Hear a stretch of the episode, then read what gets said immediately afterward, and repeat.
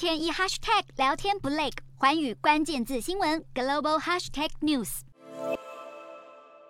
路透报道引述三名知情人士透露，美国政府正在加强审查与美国企业往来的中国科技公司。就阿里巴巴的例子而言，美方审查重点在于阿里巴巴如何储存美国客户的资料，包含个人资讯和智慧财产权，以及中国政府是否可以存取这些资料。其中一名知情人士表示，北京方面是否可能阻止美国客户存取自己储存在阿里巴巴云端上的资讯，也是美方的一大顾虑。根据一间研究公司的数据，阿里巴巴在美国的云端业务规模很小，年收入估计不到五千万美元，大约十三点八亿元新台币。但如果监管机构最终决定阻止美国公司与阿里巴巴云端之间的交易，将会打击阿里巴巴的整体声誉，并损害该公司前景最看好的业务之一。美国商务部对此不予置评，表示不对存在或不存在交易审查发表评论。中国驻华盛顿大使馆也没有回应，而阿里巴巴也拒绝回应。但阿里巴巴最近在年报上曾表达类似顾虑，指称与阿里巴巴签约的美商可能被禁止继续与阿里巴巴业务往来，